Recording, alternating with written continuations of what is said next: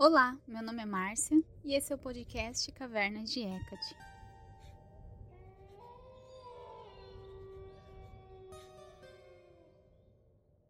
Hoje eu vou voltar para as origens do Caverna de Hecate, que foi como comecei aqui com o podcast, que era só áudio ao invés de ter também o vídeo. Para quem é novo aqui no canal, né, que não sabe, então começou assim. E para quem já é, é antigo aqui, lembra muito bem como que era. Eu postava no Spotify, nos streamings e depois que eu comecei a postar no YouTube. Então hoje eu voltei nesse formato para falar de um tema que faz um tempo que eu queria falar, que é sobre Hecate e o vegetarianismo. Então espero que vocês gostem. Primeira coisa que eu queria falar logo de cara é: não é obrigatório ser vegetariano ou vegano para cultuar Hecate. Na verdade, imagino que a maioria das pessoas não sejam vegetarianas ou veganas. Porém, tem pessoas que são, inclusive eu sou vegetariana por conta de Hecate. É óbvio que eu tenho outros motivos, mas o que deu esse pontapé assim foi o culto a Hecate. Hoje eu vou explicar para vocês as questões históricas, assim, para a gente se inspirar. E é realmente uma discussão, é um tema um pouco polêmico, mas como eu estou dizendo já de cara, não é obrigado a concordar a ser vegetariano para cultuar Hecate. Então a gente só vai conhecer e entender como que isso, quais que são as ideias por trás disso e qual que é a história por trás do vegetarianismo e de Hecate. Então, só contando um pouco a minha história com o vegetarianismo, é, eu já era, já estava na bruxaria, né, quando eu comecei a ser vegetariana, quando eu tinha 16 anos. Só que não teve nada a ver com isso, foi realmente pelo amor aos animais, pelas questões do meio ambiente, até também por questões de saúde, né, que a gente comendo mais verduras, legumes, querendo ou não, é lógico que você pode comer bem e ser saudável comendo carne.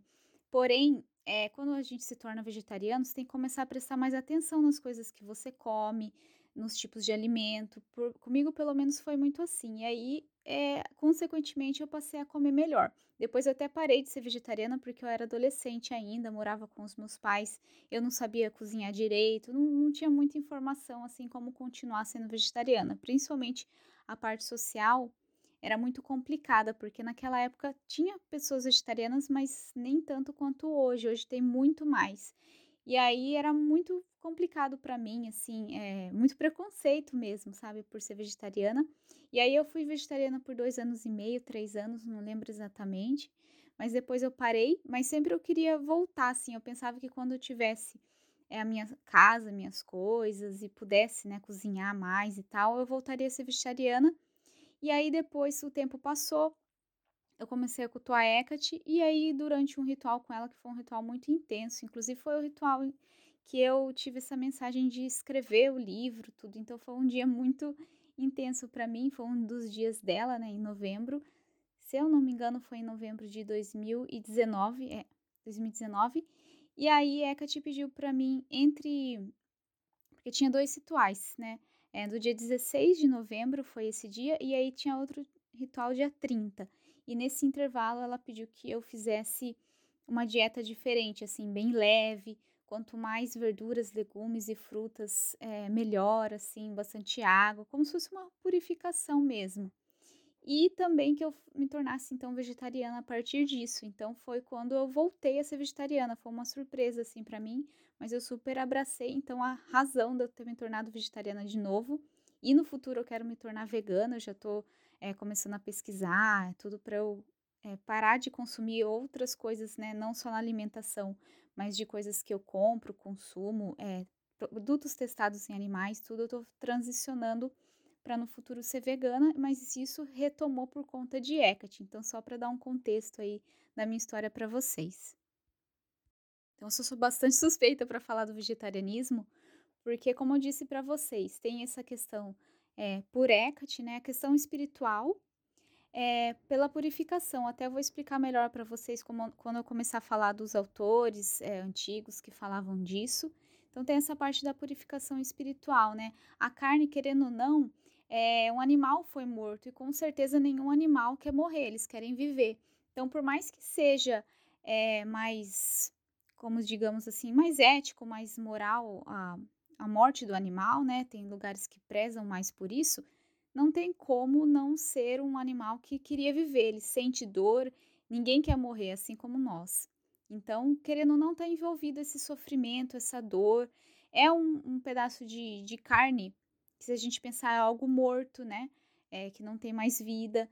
Tanto que, se você comparar o jeito que uma carne e um legume se degenera, estraga, é muito pior. A carne fede mais, junta bicho. Então, é assim, se for pensar nessa parte, já, já é um do, dos motivos. Tem muitos motivos que as pessoas têm para ser vegetarianos ou veganos. E esse é um dos que eu, que eu vejo assim. Então, é, sem comer carne eu me sinto muito melhor. Agora já vai fazer, foi em 2019, já vai fazer dois anos, né, que eu voltei a ser vegetariana no final desse ano. E não tem comparação, eu me sinto mais saudável. Eu, como eu disse para vocês, a gente acaba prestando mais atenção nas coisas que a gente come. Depois que você estabelece uma rotina sendo vegetariano, aí é muito tranquilo. Muitas pessoas têm medo de virar vegetariano por causa disso, né? Primeiro, de não saber o que comer, de não comer direito e também de é, faltar né, alguns minerais e tal. E também do sabor da comida. Então, eu achei realmente. Primeira vez que eu fui vegetariana, eu não senti falta, assim, porque eu nunca liguei muito para carne. Porém, depois que eu voltei, eu comecei a reparar mais e aí eu achei que ia ser muito difícil voltar a ser vegetariana por conta do sabor mesmo, principalmente por conta de comida japonesa, que eu achei que ia sentir muita falta. Só que, nossa, me surpreendi muito positivamente das opções que a gente tem hoje em dia. Hoje tem o YouTube com tantas receitas, de tudo que vocês imaginarem. Então, é, na questão de sabor, é, não, não falta, sabe? Tem muita coisa boa mesmo. A culinária está evoluindo e a informação evoluindo. Então, é mais questão da gente ter um autocontrole também, né? Não vou dizer que às vezes não fico com vontade de comer carne, mas é muito raro, porque sempre tem uma opção tão boa quanto, por exemplo, de hambúrgueres, eu achava que eu ia sentir falta. E, nossa, os hambúrgueres vegetarianos, veganos, são muito mais gostosos, na minha opinião, hoje em dia, assim.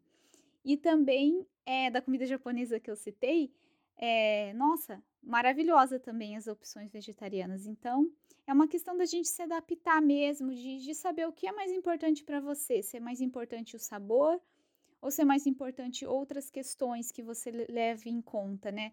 O amor aos animais, a questão de saúde, de meio ambiente, de tudo. Então, no final, até vou dar umas indicações de documentário se você está pensando em ser vegetariano ou vegano, para começar a pesquisar mais sobre tudo. Tem que pesquisar bastante mesmo, mas depois que você se adapta, é muito tranquilo. Então, eu super é, estimulo se você tem vontade de, de ser vegetariano ou vegano a ser também.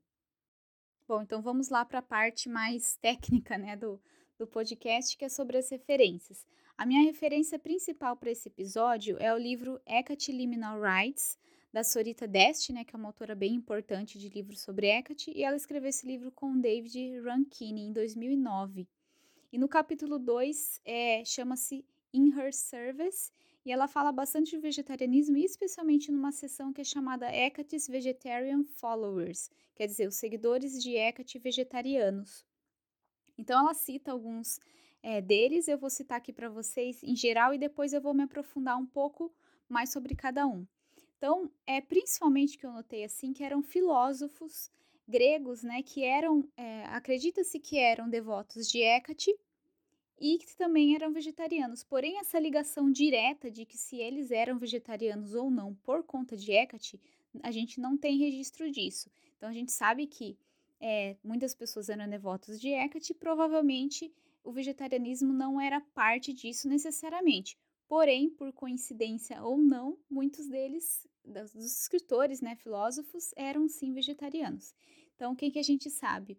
O Empédocles é o Exíduo e o Porfírio. Então, Epédrocles é, e o Exíduo, a gente não tem certeza se eles eram realmente devotos de Hécate, mas principalmente o Exíduo, da forma que ele escreveu sobre Hécate na Teogonia, né, que é o primeiro texto que a gente tem que fala sobre Hécate, que introduz Hécate à literatura grega, é, do jeito que ele fala de Hécate, os, os pesquisadores tudo acham que ele era devoto da deusa, da forma que ele engrandece ela e coloca ela ali na, na literatura, sendo que ela não apareceu em outros textos importantes na literatura grega.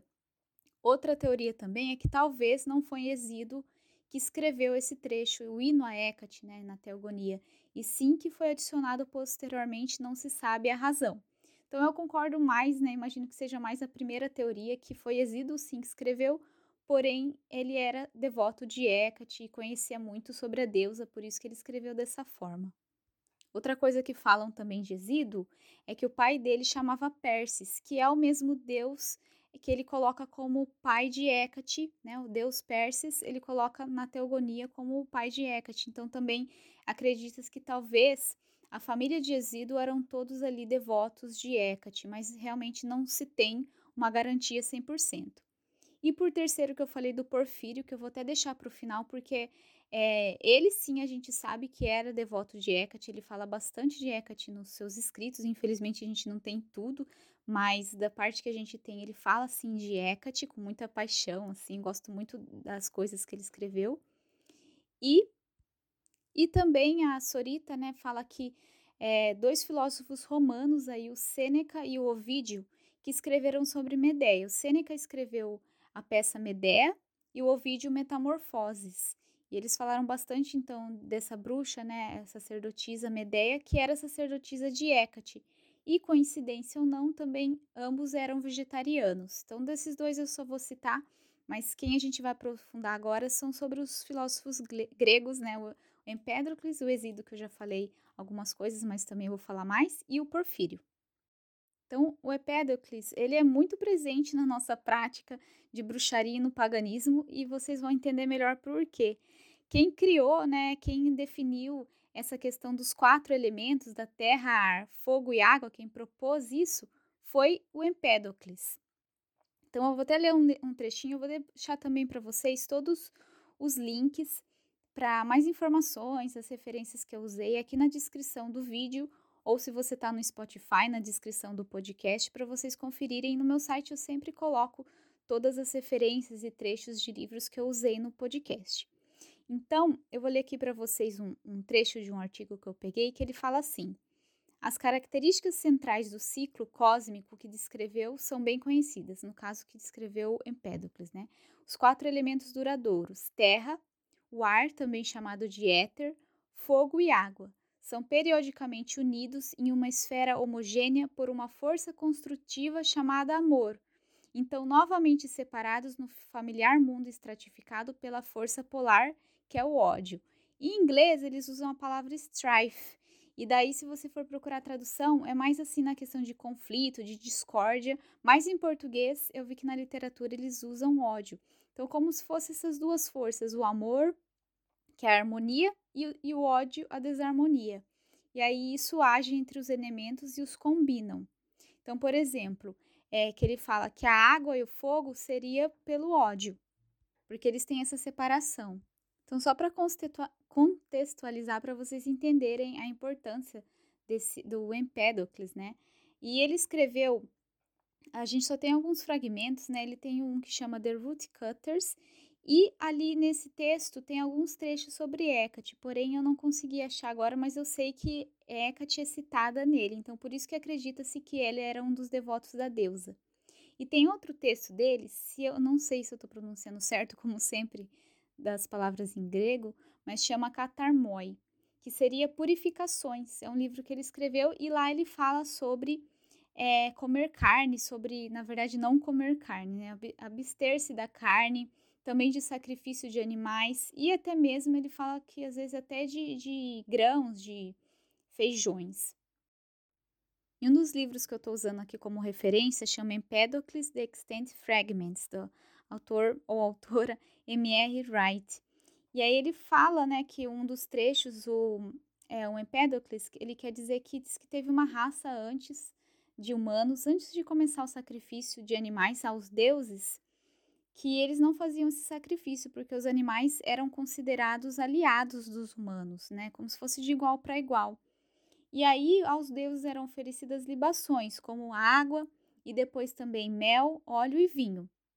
E além disso, também libações de resinas né, em, em, formato de incenso, como mirra e olíbano, inclusive libações que também são feitas a Hecate. E aí ele fala também né, que tinha uma amizade então entre os homens e os animais, e os animais não eram mortos nem para sacrifícios aos deuses e nem para serem é, ingeridos. Então ele é, aconselharia as pessoas a não estar tá fazendo nenhum desse, desses dois atos aos animais. E agora voltando um pouco para Exído para falar sobre os trabalhos dele, então tem esse que eu falei para vocês já da Teogonia, onde a Hecate aparece pela primeira vez na literatura, né, no hino a Hecate, mas Exído também tem outro é, trabalho que é menos conhecido, porém tão importante quanto, né, é, que chama-se Os Trabalhos e os Dias. E aí, nesse, nesse é em formato de poema, e nesse texto, Exído conta que a primeira raça humana que existiu chamava de Era Dourada, ou Era de Ouro, ou Idade de Ouro, e que eles tinham muita harmonia com os deuses. É, os deuses até comiam junto com eles, e essa dieta era toda baseada em plantas, não tinha carne também.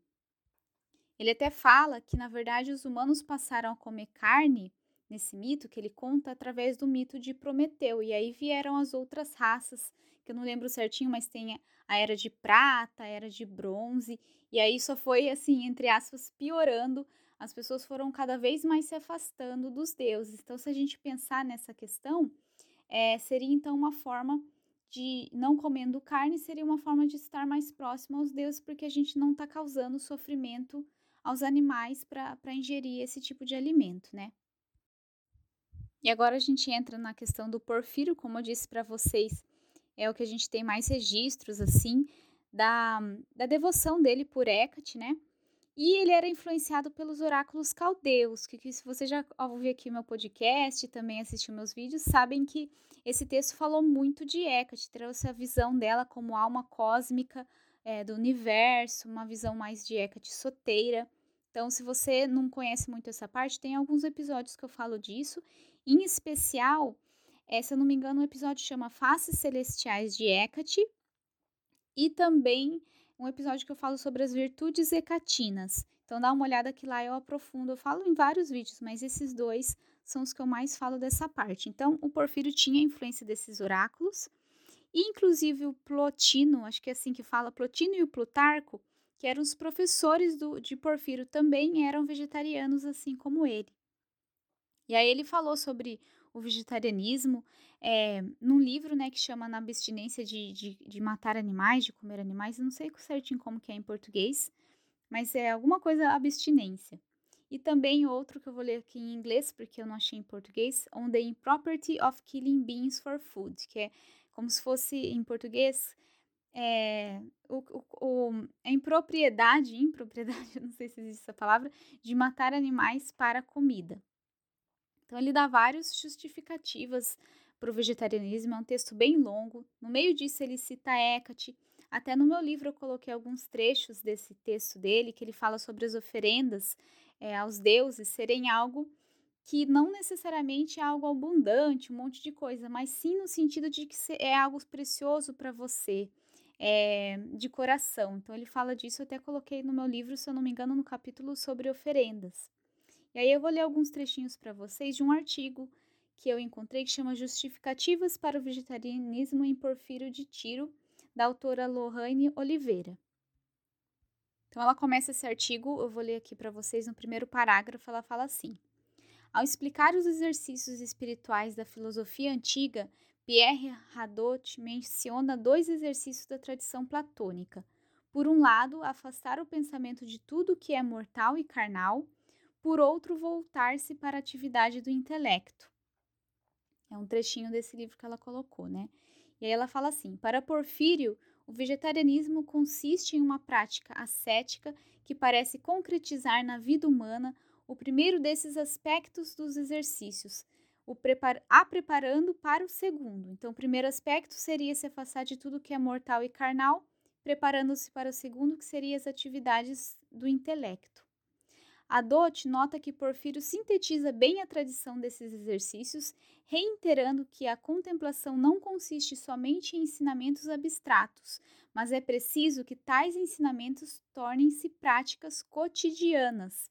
E é interessante isso, porque aí entrando na questão do vegetarianismo, é algo que realmente faz muito parte do nosso dia a dia essa prática espiritual e de busca, né? No Oráculos Caldeus, eles falam muito dessa questão da salvação, no sentido de evolução, de unir-se com a alma cósmica. Então, esse exercício é diário, não é só durante um ritual ou durante uma festividade, né? Ele orienta que isso seja de forma diária e nada melhor que a nossa alimentação, entre outros hábitos saudáveis também, para alimentar isso, né? A nossa evolução espiritual, além das outras questões todas que eu falei para vocês relacionadas com o vegetarianismo. E aí, nesse mesmo artigo da Lohane Oliveira, ela fala assim, ó, dois motivos fortes que justificam esta abstinência, no caso, a abstinência de matar e comer animais. Um objetivo, não matar os animais, que são seres dotados de sensibilidade e de certa racionalidade, e, por consequente, participam da alma universal.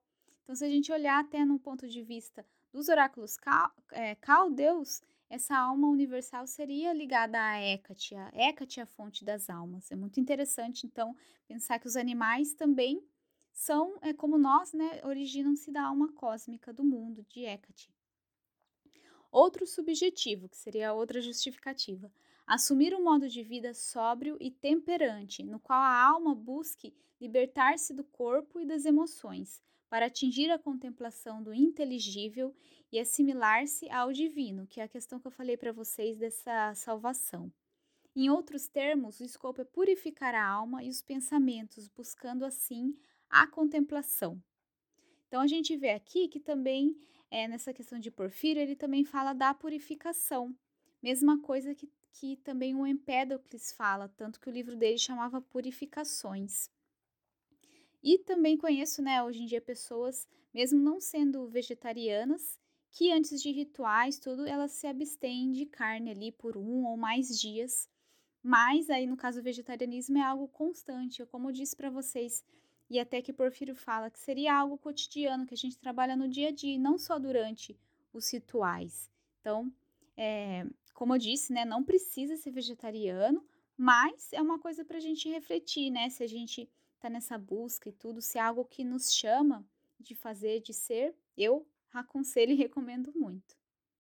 Outro texto aqui também fala sobre o sacrifício de animais. Como a gente sabe, era muito comum é, infelizmente, nos rituais pagãos lá na Grécia, na Roma e outras culturas também, inclusive nos ritos a Hecate, né, era sacrificado touros, é, cordeiros pretos, cachorros, principalmente fêmeas, filhotes pretos. Já falei também disso em vários, é, vários episódios aqui. Se você quiser se aprofundar um pouco mais disso, procura o episódio que eu falo sobre o Deipnon, que é o rito da lua negra de Hecate que eu também falo um pouquinho lá, e daí um episódio puxa o outro. No episódio de purificação também eu falo disso.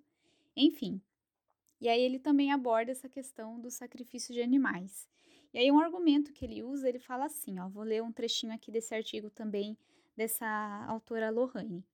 O sacrifício deixa de ser sagrado quando se usurpa um bem alheio. Ora, a alma é o bem mais precioso dos animais.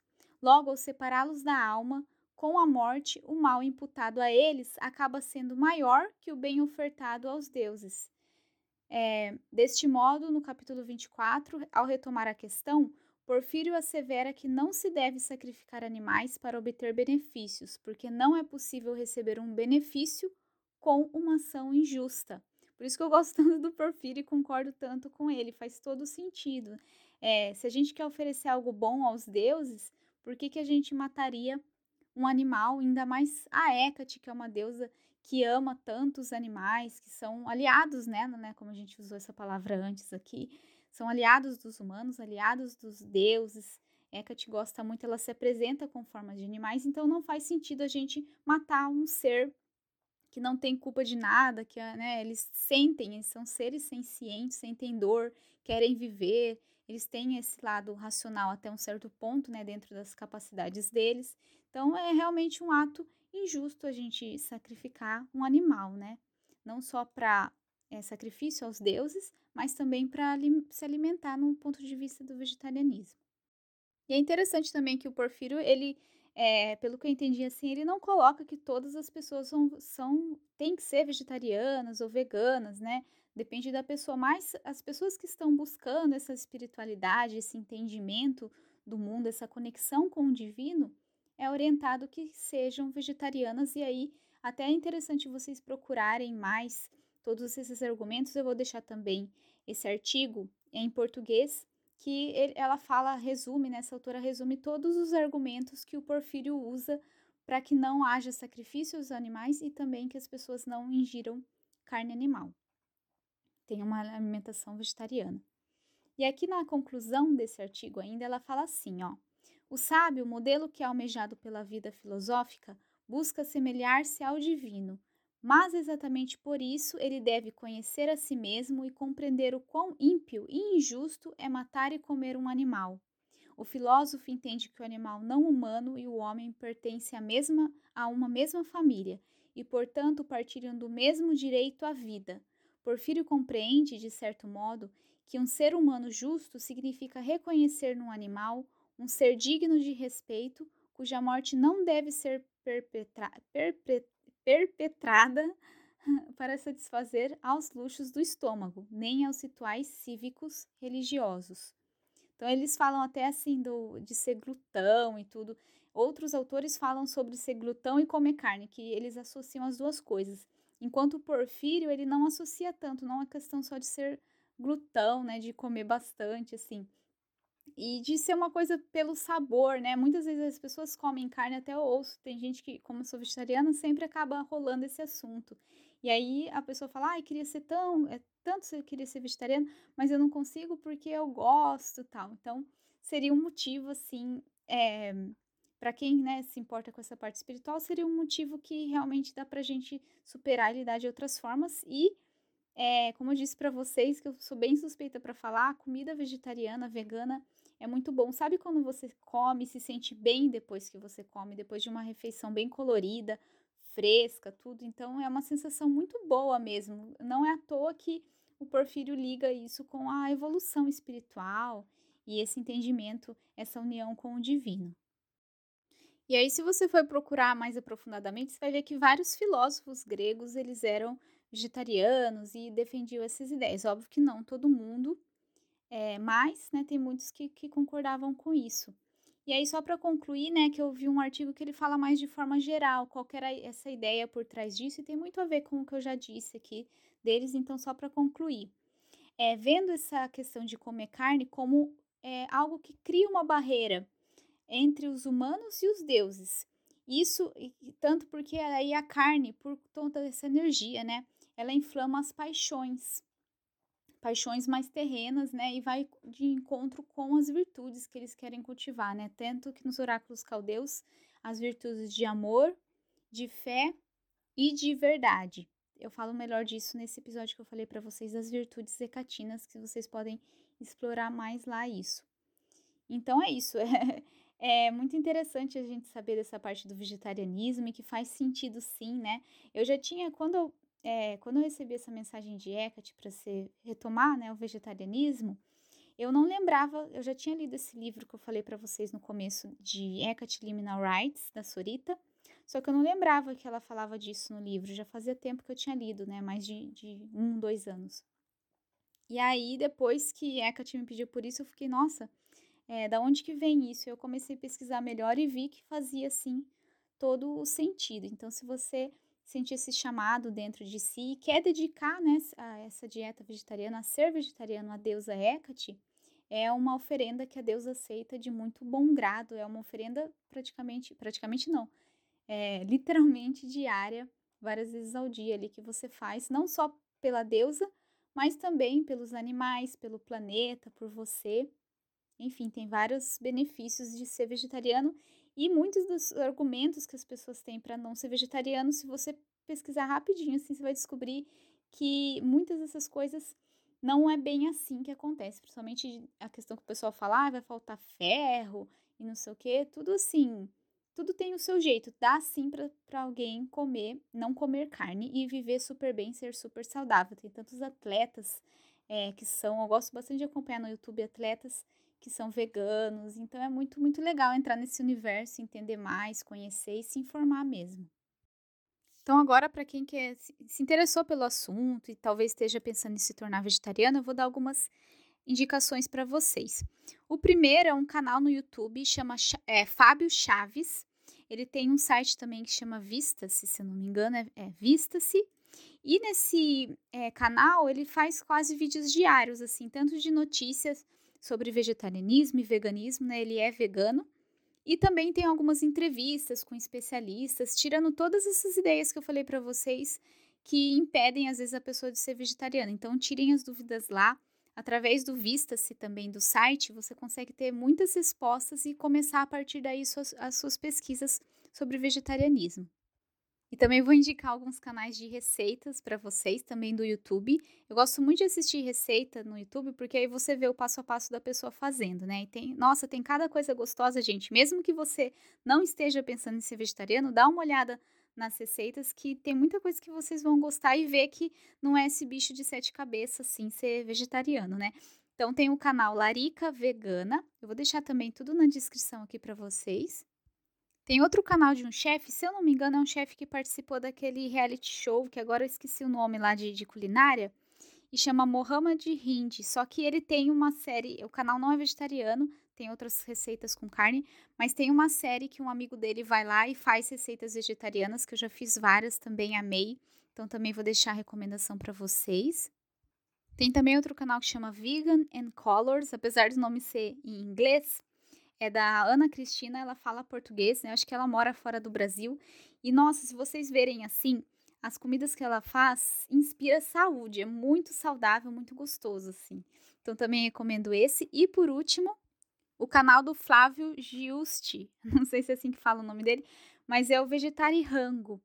Que nossa, cada receita é maravilhosa e o jeito dele é muito divertido também. Então são alguns dos canais que eu sigo e gosto de comidas. Mas também, se você entrar no YouTube lá procurar receitas vegetarianas, canais de veganismo, tudo, tem um monte de coisa. O que, hoje em dia o que não falta é informação e receitas de substituição de tudo que vocês imaginarem, principalmente esse último que eu falei do Flávio Vegetariano, ele dá muitas opções de, de substituições. Então, até para você já ir se acostumando com a ideia, tal, antes de, de virar vegetariano, já dá para experimentar as, as receitas e, e ir testando, assim, vendo o que você acha. E os documentários também que eu falei que eu ia recomendar para vocês. Se você tá precisando de um empurrãozinho, você tá querendo, mas sabe assim, ah, um dia você e nunca chega esse dia, os documentários é um bom caminho para aí a gente ir se acostumando e vendo tudo o que acontece na produção da carne, né? Então, o primeiro documentário é Terráqueos, ele tem no YouTube, então só procurar por Terráqueos que vocês vão achar.